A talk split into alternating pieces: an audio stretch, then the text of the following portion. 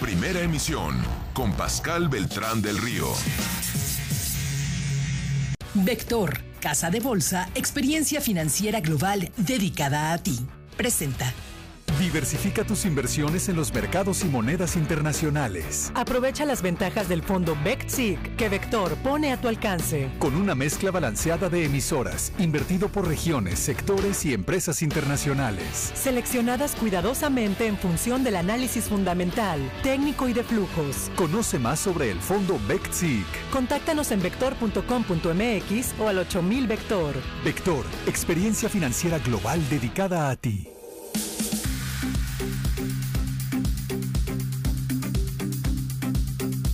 Parece acercarse el fin del alza de las tasas de interés y hoy vamos a platicar en esta sección Vector de los lunes qué hacer con las inversiones ante este panorama. Luis Alfredo de Urquijo Hernández, director de Asset Management de Vector Casa de Bolsa, te doy nuevamente la bienvenida al programa. ¿Cómo estás?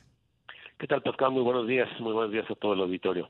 Bueno, primero preguntarte cuáles son las perspectivas de Vector sobre la política de alza de tasas de interés de los bancos centrales. Esta semana viene una por parte de Banco de México. ¿Cómo lo están viendo ustedes? Sí, pues en las últimas dos semanas hemos presenciado tres importantes acontecimientos que han trastocado las expectativas respecto al futuro de las tasas de interés. En primer lugar, eh, la presión de problemas de liquidez y solvencia en algunos bancos en Estados Unidos y en Europa encendieron las señales de alerta sobre los riesgos asociados a un proceso tan acelerado de niveles tan altos en las tasas de interés de los bancos centrales e incluso hicieron que se requirieran medidas extraordinarias de apoyo por parte de la Fed y de algunos otros bancos centrales que han tenido que relajar sus balances.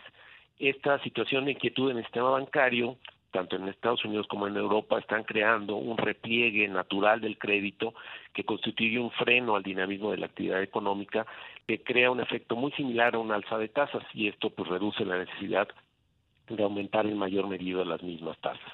En segundo lugar, eh, la semana pasada tuvimos la reunión de, la, de política monetaria de la Reserva Federal, donde se presentó un tono más moderado, un alza de 25 puntos básicos y el sostenimiento de una expectativa de que la tasa se ubicaría en niveles del 5.1% a terminar el año, lo cual ha sido reconocido por los mercados con un ajuste muy importante a la baja en las expectativas.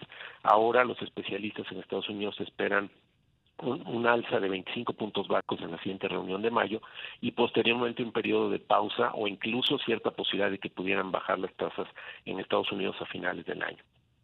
Y en tercer lugar, ya en México, los datos de inflación de la primera quincena de marzo fueron eh, menores a lo esperado por los especialistas, lo que ha habido también en las últimas quincenas, con lo cual la trayectoria de la inflación se ubica ya por abajo del estimado del Banco de México para el primer trimestre, lo que les da holgura en, su, en sus perspectivas y muestra además una clara trayectoria descendente que favorece proyecciones de que podríamos haber este año niveles cercanos al 5%.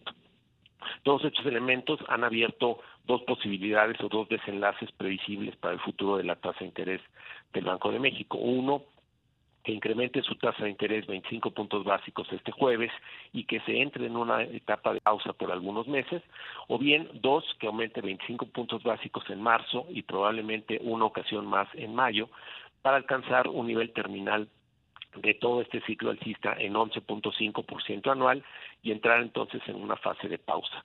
La que se materialice una u otra alternativa depende en gran medida de los próximos datos de inflación, de actividad económica y de la situación del sistema financiero, pero en cualquiera de las dos posibilidades lo que parece evidente es que el fin del, del ciclo alcista de las tasas de interés estaría muy próximo y esto tiene implicaciones importantes en el mundo de las inversiones. ¿Y qué estrategia eh, de inversión recomienda Vector para este momento?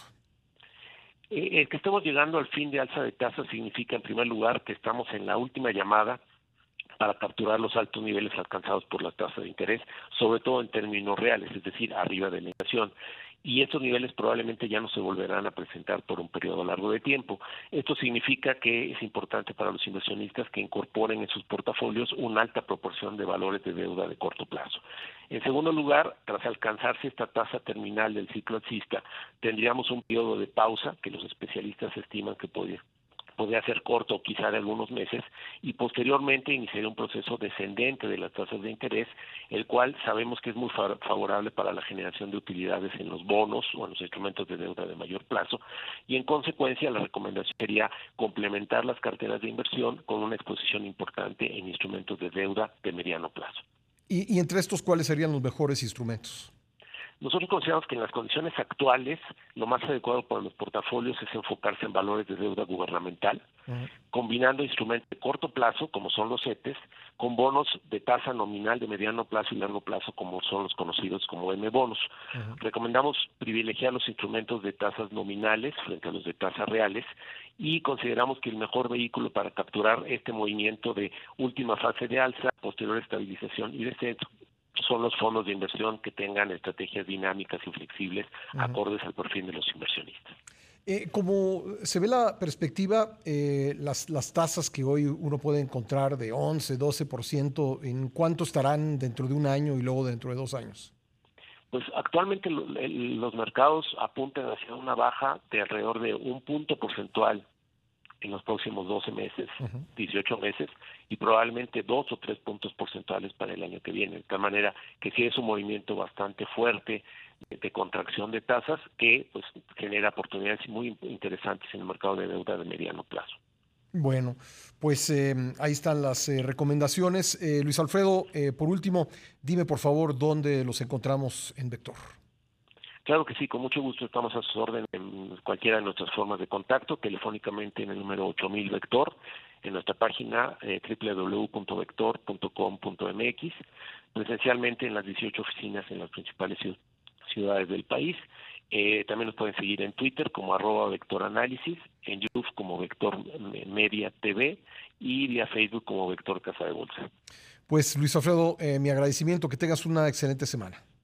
Muchas gracias, Pascal. Muy buenos días y muchas gracias a todos. Que tengan una excelente semana. Luis Alfredo de Urquijo Hernández, director de Asset Management de Vector Casa de Bolsa. Son las 8 con 48 en el tiempo del centro.